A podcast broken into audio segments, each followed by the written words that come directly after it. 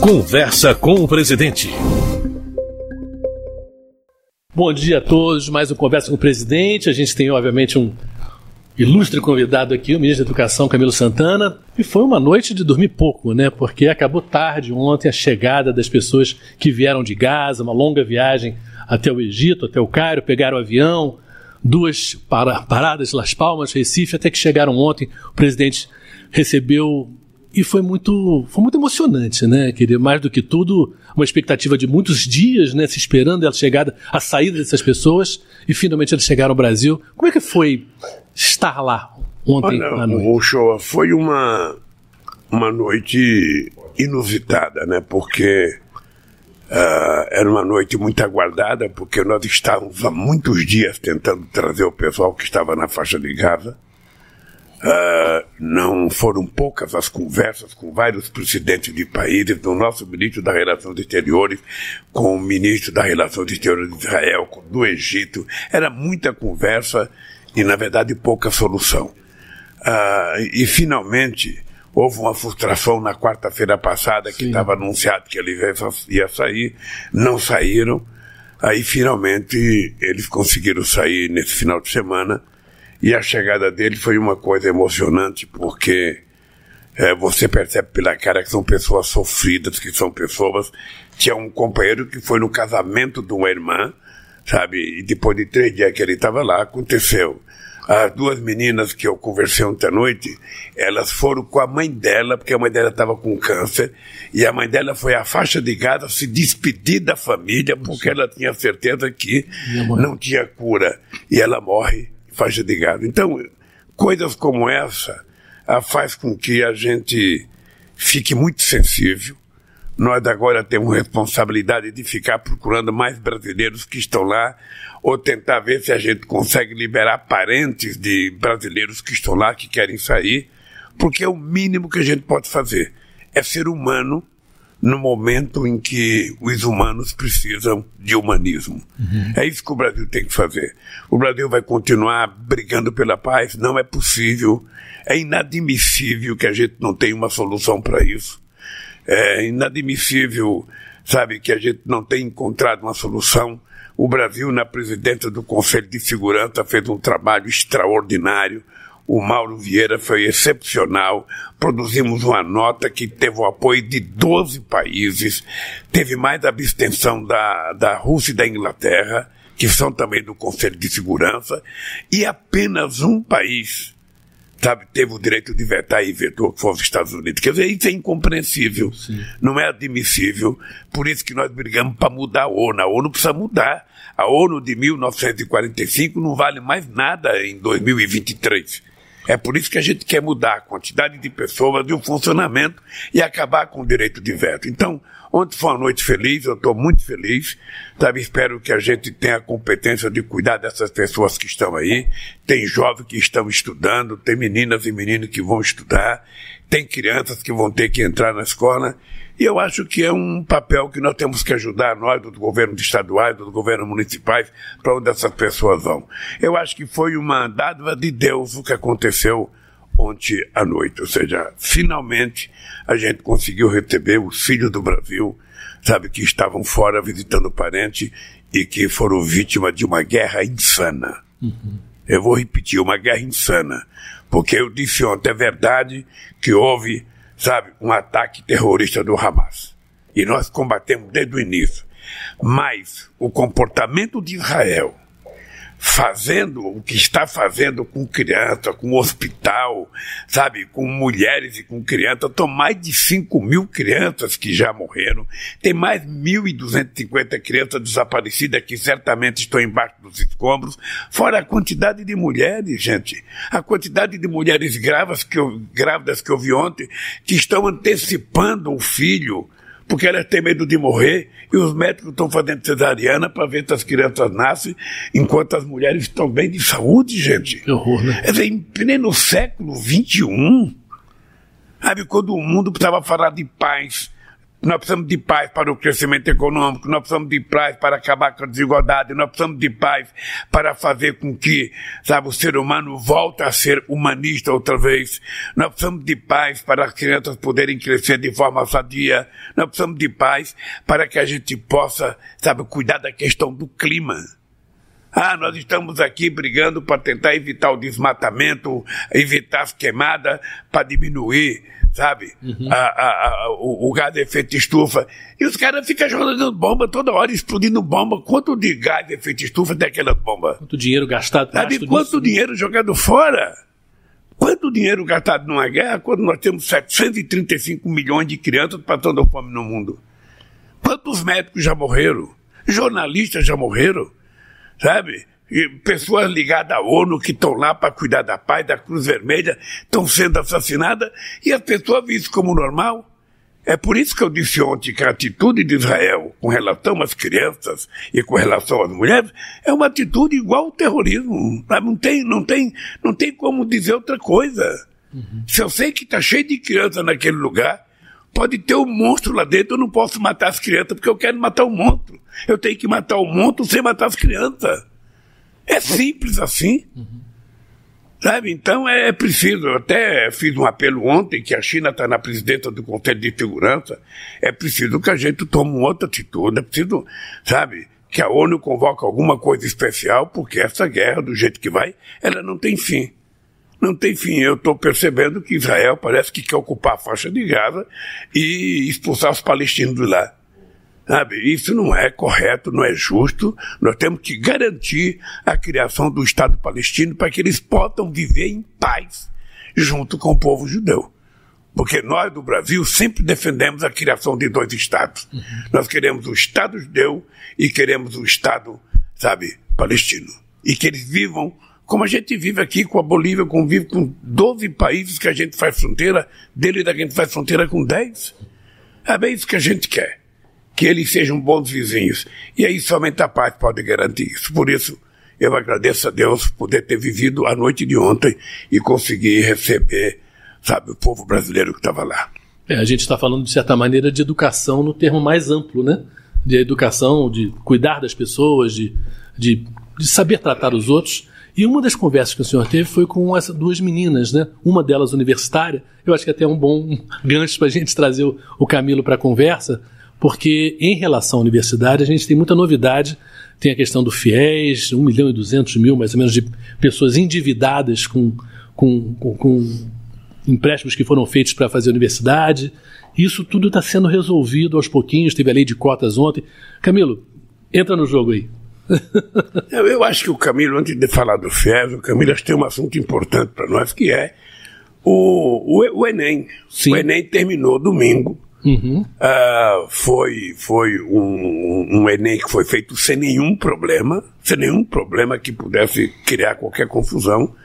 Mas o Camilo tem uma preocupação, ou seja, nós precisamos trabalhar para que a juventude no próximo Enem participe mais. Nós precisamos motivar a meninada a participar e para isso nós temos que, enquanto o governo, trabalhar. Como é que foi o Enem, Camilo? Bom, bom dia, presidente, bom dia, show, bom dia aos telespectadores. Presidente, queria só lhe parabenizar é, pela, pela, decisão de olhar e cuidar dos brasileiros que estavam na faixa de Gaza, que estavam em Israel, porque essa é a característica maior sua como presidente, de cuidar das pessoas, né, de acolher as pessoas. Portanto, eu queria aqui fazer esse registro. E é isso que já tem feito também na educação, cuidar das pessoas. Então, esperança de educação, de acesso à universidade e o Enem é isso, é garantir que os jovens brasileiros possam ter acesso ao ensino superior no Brasil. E nós realizamos, foi concluído a segundo dia das provas do Enem, nesse último domingo, dia 12, no Brasil. Foram quase 4 milhões de pessoas inscritas no Enem. Houve um esforço inicial esse ano para a gente ampliar o número de inscritos, que essa é uma grande preocupação do presidente nosso, porque a, a curva de é, é, nos últimos anos vem sendo caindo, todo ano vem caindo o número de inscritos no Enem. Nós conseguimos pela primeira vez reverter essa curva esse ano, com quase 500 milhões de novos alunos inscritos, então foi um esforço, mas ainda precisamos avançar ainda muito mais, presidente. Né? E preocupados também, não houve nenhum incidente que prejudicasse o Enem esse ano, ao contrário, né? é, mas houve uma abstenção grande, que é, faz parte do histórico, mas acho que não é. Precisa lutar para diminuir. Primeiro dia de prova teve 28% de abstenção, e no segundo dia de prova teve 32% de abstenção. É a média dos, dos últimos anos, mas precisamos fazer um esforço né, para garantir a, não só aumentar o número de inscritos no Enem, mas também garantir que as pessoas façam as provas, as duas provas, durante esse período. É, presidente, o, a gente tá, vai agora, a partir de ontem, de 13 a 17, todos os alunos que se sentiram prejudicados, ou por problema de doença, ou por qualquer outro motivo, terão o direito de fazer uma reaplicação da prova no dia 12 e 13 de dezembro, e terão esses cinco dias dessa semana para solicitar, que será avaliado pelo INEP, que é o órgão que é responsável pelo Enem no Ministério da Educação. Né? E nós vamos, a partir daí, presidente, concluindo esse primeiro Enem desse ano, vamos fazer uma série de avaliações para o que, que a gente pode melhorar, né? ou isenção total da taxa de inscrição para todos os alunos do Enem, ou fazer um trabalho articulado com os estados. Você tem uma ideia, presidente? Tem estados que tem 90% ou mais de alunos se inscrevem, que estão no terceiro ano do ensino médio, se inscrevem no Enem. Mas tem estado que não chega nem a 40%.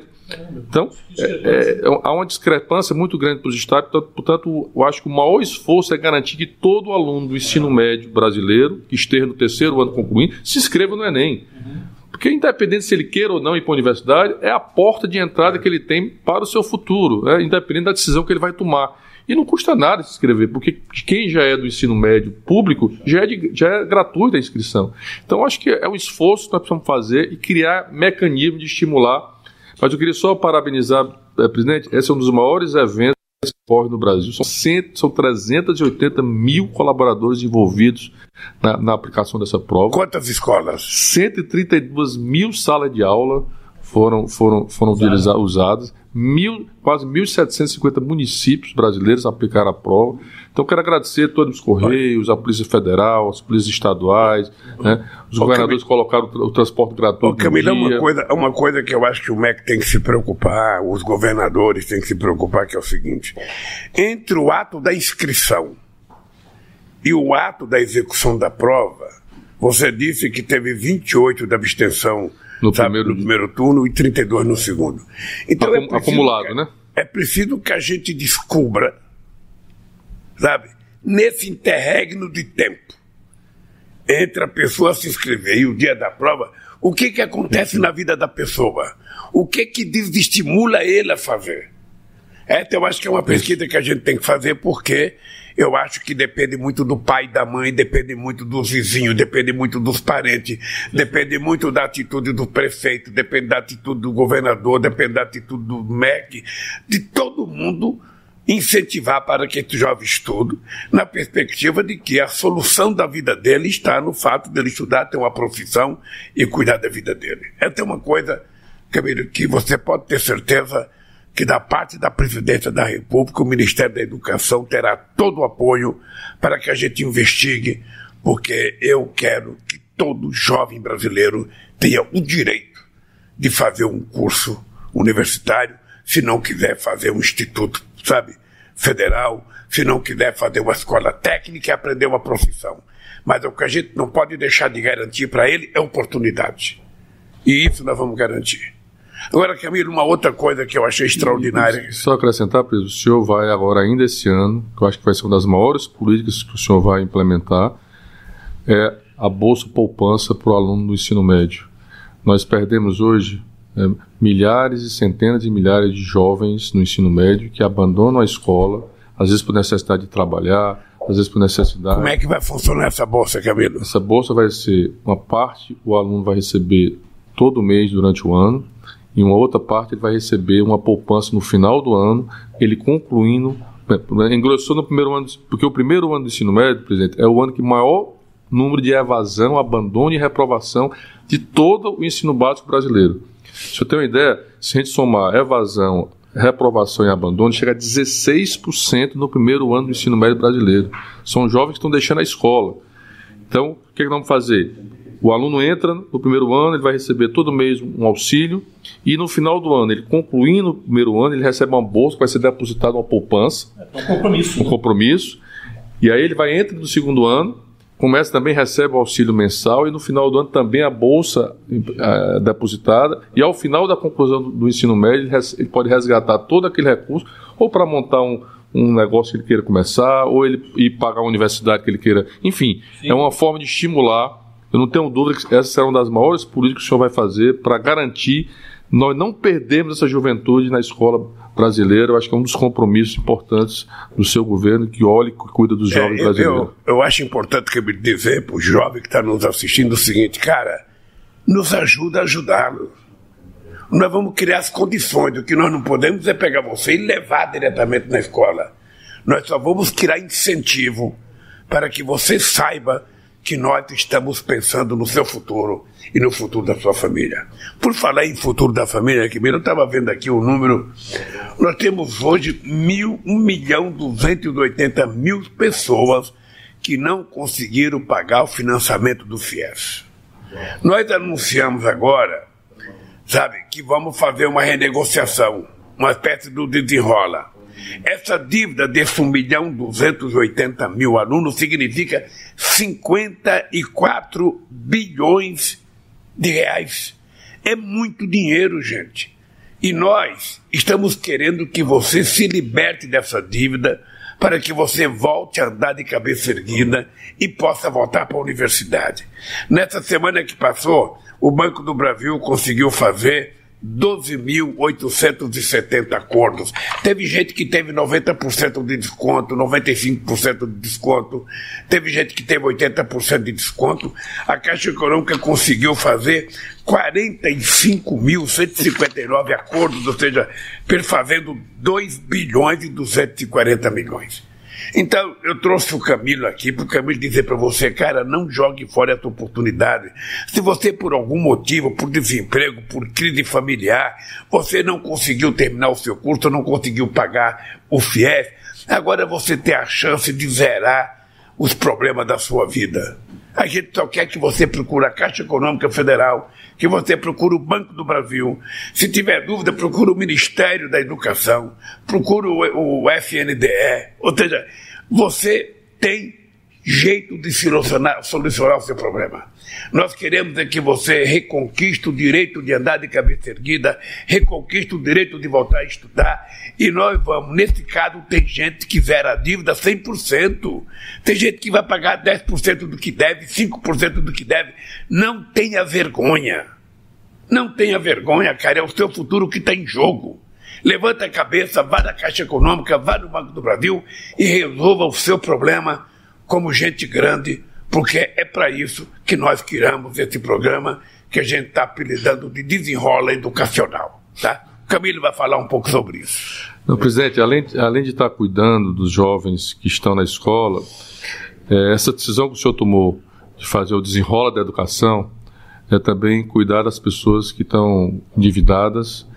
Eu, a gente fica muito emocionado. O senhor publicou nas suas redes sociais na semana passada uma jovem se formou em enfermagem no Maranhão, que trabalha aqui em Brasília, e ela deixou de pagar o FIES porque tinha que mandar o dinheirinho todo mês para a família. Ela está passando no vídeo agora. Ela está passando no vídeo, né? então são exemplos como esse que são pessoas que se esforçaram, que, que o senhor deu uma oportunidade é, no seu governo, no governo da presidenta Dilma, de ter acesso ao ensino superior, ter esperança de, de, um, de ser, ser um profissional mas que muitas vezes não tem condições de pagar. Então, o que o senhor está fazendo é garantindo que essas pessoas possam se libertar dessas dívidas. É, como o senhor disse, são. Você ter uma ideia, presidente, é, a gente divulgou e está na página do MEC o valor, quantidade de contratos por estado e o volume de recursos. Você ter uma ideia, o maior é São Paulo, são quase 209, são mais de 290 mil contratos pessoas que estão com dívida no FIES em São Paulo. Isso representa mais de 10 bilhões e 600 mil reais, Oxua. Inclusive, é, é, essa situação dessa enfermeira aqui no, no, no, Brasília, a dívida dela era 25 mil reais, ela vai pagar 5 mil ainda parcelado, né? É, é, sem juros. Tem situações, por exemplo, por exemplo que aqui uma, um cidadão de São Paulo é, que deve 10 mil reais no curso de análise de desenvolvimento de sistema, ele vai ter um desconto de 99%, vai pagar 100 reais, 100,98%. Um aluno de odontologia aqui de Minas Gerais, uma mulher, deve 322 mil reais e vai pagar 25.824 reais. Em, quanto, em quantos meses? Isso ela pode dividir até 150 meses. Então, sim, é, é, é, é a condição para que, as, que, essas, que essas pessoas possam se libertar e ter a oportunidade de poder ter mais tranquilidade na vida dela no futuro. Ô, Camilo, eu queria aproveitar esse exemplo que você deu de uma pessoa que deve 300 e vai poder pagar, sabe, 5 mil em, em, em 150 meses, ou seja, vai, vai fazer um acordo. Deixa, deixa eu dizer uma coisa para vocês. É, você é, brigou com a namorada, você está é, com bronca da escola, você levantou mal-humorado, você não gosta do Lula, você não gosta do Camilo, ou seja, você brigou com a família, você brigou com um amigo, e por isso você desistiu. As matérias estavam difíceis e você resolveu desistir. O jeito mais fácil de um covarde é desistir. E o que a gente quer é que você levanta a cabeça, cara, e vá para a briga. Você, jovem, mulher, jovem, sabe, estudante, levanta a cabeça, vamos acertar a sua dívida para você voltar a estudar. Não jogue fora o seu futuro por medo. Não jogue só fora o teu futuro por uma briguinha qualquer. Não jogue fora o teu futuro por divergência política.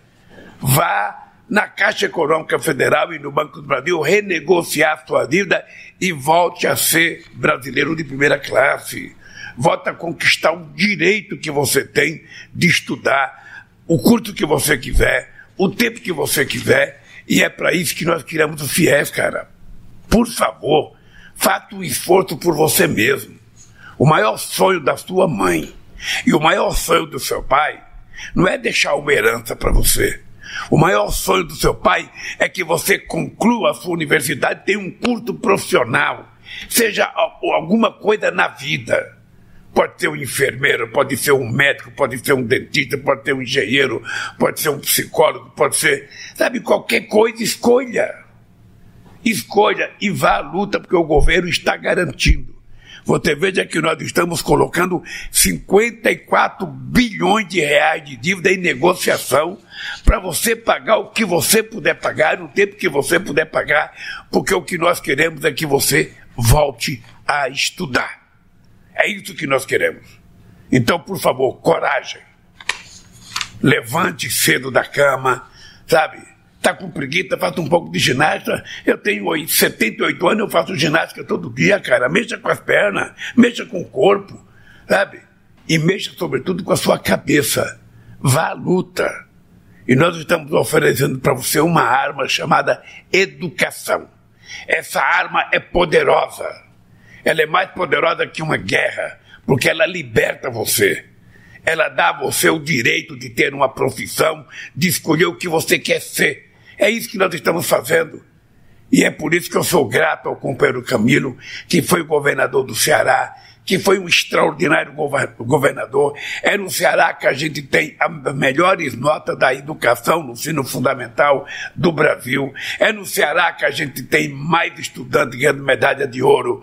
Sabe, não sei se vocês esqueceram, mas da primeira Olimpíada da Matemática que eu fiz, um menino do Ceará, tetraplégico, carregado pelo pai num carrinho de pedreiro de mão para ir para a escola, esse menino já ganhou medalha de ouro de matemática. Oh, se um, um, um jovem com esses problemas todos teve a coragem de disputar e ganhar, por que, que você está com medo, cara? Por que, que você está afinando assim? Porque teve um problema? Não, levanta a cabeça, gente, e vamos resolver esse problema, porque é isso que nós queremos. Nós queremos que você seja um cidadão brasileiro, sabe? É, eu diria de primeira categoria, porque o Brasil precisa de gente assim, para o Brasil se tornar um país mais competitivo, um país mais produtivo e um país que esteja entre as maiores economias do mundo. É isso que nós queremos e por isso, Camilo, meus parabéns sabe? E eu quero que você acompanhe esse desenrola. Todo dia você tem que ligar para a Caixa, todo dia você tem que ligar para o Banco do Brasil. E se alguém não for atendido, procura o Ministério da Educação, procura o MEC.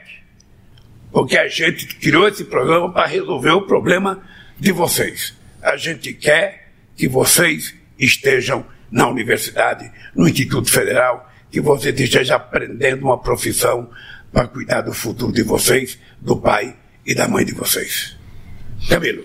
Presidente, inclusive só lembrando que todos esses, esses, esses, essas pessoas terão o prazo até o dia 31 de maio de 2024, é o prazo final para renegociação do FIEP. Portanto, tem aí nós também mais de Ou seis seja, meses. Até dia 31 de maio de, maio de 2024. É, seis então, meses e meio. Seis meses tempo, e meio. Olha, tem tempo. Até dia 31 de maio você pode fazer a negociação. Não fique esperando para fazer dia 30 de maio. faça logo. E é fácil, Sabe? pode entrar pelo aplicativo da Caixa, pelo aplicativo do Banco do Brasil, quem não quiser ir na agência. Sim pelo celular, pelo tablet. E, presidente, on, é, por exemplo, os dados da Caixa, já foram, nesses cinco dias, foram 58 mil negociações realizadas. Temos ainda muito chão aí, são 1 milhão e 200 mil.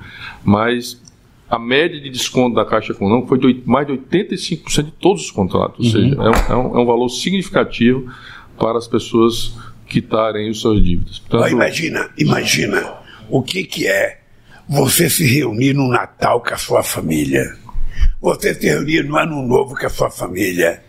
Se você é casado com os seus filhos, se você não é com seu pai, com a sua mãe, com seus parentes, sabendo que você não tem dívida, cara.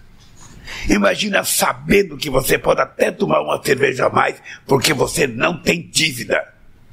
Eu fico imaginando a sua cara de alegria, o seu sorriso no dia de Natal. É isso, cara. Não basta ter frango, ter peru na mesa. O que é importante é você estar com a cabeça leve.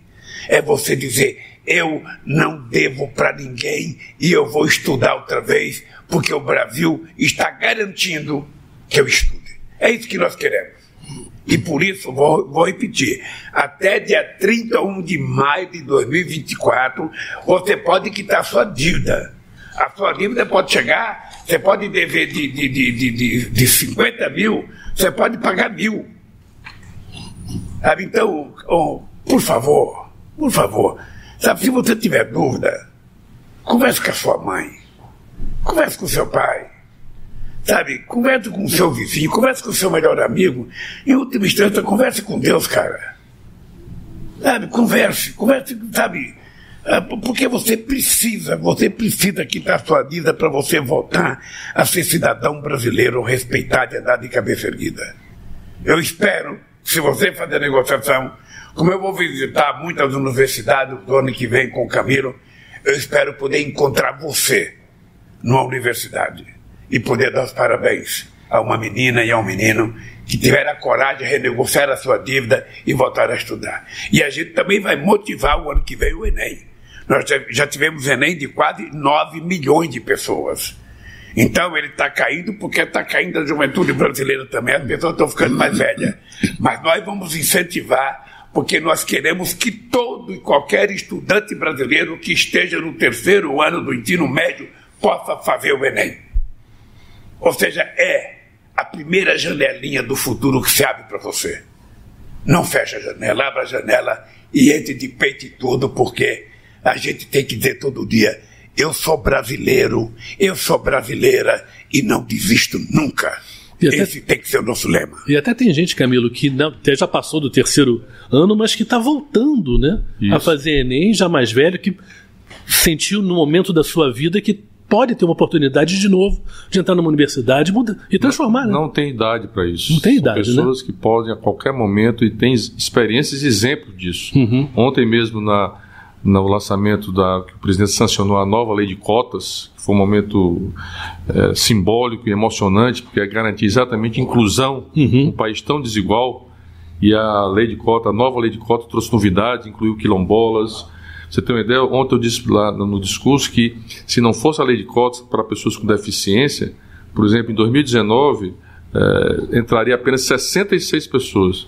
Caramba. Na, na, pela, entrou Só... mais de 6 mil pessoas por conta da lei de cota. Que diferença. Então agora vai garantir mais acesso às pessoas mais vulneráveis, às pessoas mais pobres, porque também leva em consideração a renda, diminuir agora a renda, o, corte é para um salário mínimo per capita, antes era um e meio, ou seja, as pessoas mais pobres vai ter mais acesso, vai entrar quilombolas, ou seja, e garantir aí os próximos 10 anos que a mudança que houve na cara da universidade, hoje tem negros, hoje tem indígenas, hoje tem quilombolas, hoje tem pessoas com deficiência, e essa política é importante. E ontem, no depoimento, tem uma senhora, uhum. né, é, se não me engano, tinha quase 50 e tantos anos, e estava na universidade, e entrou Sim. Também pela lei de cotas na universidade. Ou seja, são exemplos como esse que mostram a importância, o sonho das pessoas ter acesso ao ensino superior. Uhum.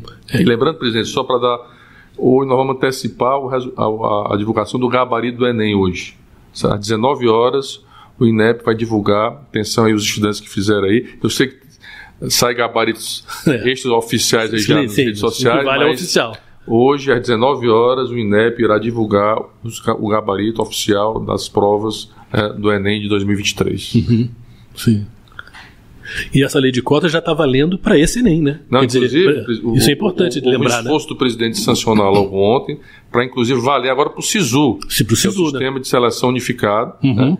Porque senão, se, se demorasse mais, não ia dar tempo para entrar para o SISU. Então, esse, é, é, é, essa nova lei já vai ser é, para a inclusão de alunos que queiram entrar na universidade já nesse SISU agora do próximo ano. Uhum. Houve algumas mudanças, né? mudanças, inclusão de quilombola nas cotas, perfil de corte que era um salário e meio para um salário, é, é, também é, o, o, cotista ele entra na, na, na, na seleção geral Sim, e mas cada, depois... caso ele não passe na seleção geral, ele entra para a seleção de cotas, ou seja, uhum. um, pouco, um pouco de mudança. Enfim, são, são ações que vão aperfeiçoar e solidificar, porque foi o maior programa de inclusão do ensino superior do Brasil, da história do Brasil, foi o programa da lei de cotas no Brasil. Que completou 10 anos e agora. O, o, show, o show, só um dado aqui importante que eu, eu queria que você percebesse o seguinte: olha, em São Paulo, que é o maior estado da federação, nós temos 294 mil pessoas com uma dívida de 10 bilhões de reais.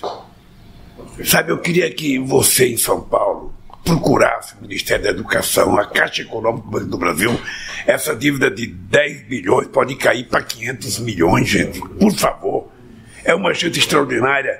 Minas Gerais, o, Rio de Janeiro tem 96 mil estudantes que pararam de pagar sabe, numa dívida de quase 4 bilhões e meio. Eu queria convidar o povo do Rio de Janeiro a assumir a responsabilidade de voltar a estudar, negociar sua dívida, ficar livre dessa dívida de poder pagar. Pernambuco, meu estado natal, 49 mil pessoas. O pernambucano, que é o estado mais revolucionário do Brasil, não pode ter 49 mil pessoas que não podem estudar porque não pagam o FIES. Negocie o FIES. Negocie, vai da Caixa Econômica que vai no Banco do Brasil. a Bahia tem 108 mil. Cadê a nossa baianidade, a nossa alegria das nossas meninas, dos nossos meninos, gente? Se vocês estão com problema de dívida, procura a Caixa Econômica na Bahia. O Ceará teve 67 mil pessoas que estão devendo. O Ceará, que é o símbolo da melhor educação desse país e muitas vezes, sabe, foi premiado, não pode ter 67 mil, você tem que procurar Caixa para negociar. Um outro estado que tem muita gente aqui, Minas, Minas Gerais, 127 a nossa mina da independência, a nossa mina do Betinho, do Enfio, do Milton Nascimento, do Tiradentes. Ah, não pode, gente. A, a Minas Gerais tem que negociar urgentemente essa dívida, sabe, que é de praticamente. 6 bilhões e meio. 6 bilhões e meio. Você pode diminuir essa dívida em 100 bilhões. Você, deve 50 mil, 40 mil, você vai pagar mil, cara. Vai na Caixa Econômica e no Banco do Brasil. Bem, eu estou apelando aqui porque é o seguinte, cara. É o seguinte. Eu, eu, graças, eu digo que graças a um curso técnico, eu cheguei à presidência da República. Quando você tem uma profissão, você tem emprego em qualquer lugar do mundo e do Brasil. Quando você não tem, você é um Zé Ninguém. Quando você chega numa fábrica, num escritório, numa loja e pede o emprego, a pessoa pergunta: o que você sabe fazer? Ah, tudo, de tudo um pouco. Quem está fazendo tudo um pouco não está fazendo nada. Sabe? E quando diz nada, não tem emprego. Então, pelo amor de Deus, eu vou repetir outra vez. Sabe? É uma oportunidade de ouro, sabe, que você está tendo. Procura a Caixa Econômica, o Banco do Brasil, negocie a sua dívida e volte a ser um cidadão, sabe, de primeira classe, um cidadão com todos os direitos adquiridos, volta para a universidade, bonitão. Você pode até arrumar namorada, ou a mulher pode até arrumar um namorado, se tiver boas notas. Se não tiver, cara, você vai ficar no fim da fila. Então trate de quitar sua dívida, por favor. O Brasil precisa de você. Mais do que o Brasil, a sua família espera isso de você. Faça isso. Se não por mim, se não pelo Camilo, se não por você mesmo, faça pelo seu pai, pela sua mãe, pelo seu irmão mais novo, pelo seu filho. As pessoas estão precisando de gestos de ousadia nossa. Por isso eu quero parabenizar o Camilo, porque é uma coisa extraordinária. Nós já fizemos desenrola para quase 70 milhões de brasileiros que têm dívida, que estão pendurados, que a gente quer que as pessoas possam voltar a comprar alguma coisa, sabe, no final do ano. Um presente para o filho, uma roupa para o filho. E você, se tiver endividado, você não pode comprar. Nós queremos libertar você, para você poder só comprar as coisas que você possa pagar porque também a gente não pode gastar o que a gente não tem. Então, esse é um desafio que nós estamos enfrentando agora. E nós queríamos contar com todos vocês para que esse Brasil volte a sorrir como nós sorríamos há muito tempo atrás. Presidente, a gente está chegando no fim do programa aqui. Agora tem um assunto que é importante agora para o futuro, que é importante para os brasileiros, é importante para os argentinos. Domingo que vem tem eleição na Argentina, é o segundo turno, né? Dois candidatos. E a Argentina é muito importante para a gente. Qual é, qual, é, qual é a sua visão em relação a esse futuro da relação Brasil e Argentina, seja quem ganhar? Olha, o meu exemplo de amizade com a Argentina foi que quando eu ganhei as eleições em 2002, o primeiro país que eu visitei antes de tomar posse foi a Argentina. Na época era o Dualdo, o companheiro presidente. Sabe, em 2000 agora, quando eu votei, quando eu votei, o primeiro país também foi a Argentina. E por quê? Porque a Argentina é muito importante para o Brasil. Eu não convivi com todos os presidentes, mas eu lembro do Afonso e do Sarney criando o Mercosul. Uhum. Eu lembro sabe, da minha relação com o Kirchner, com a Cristina.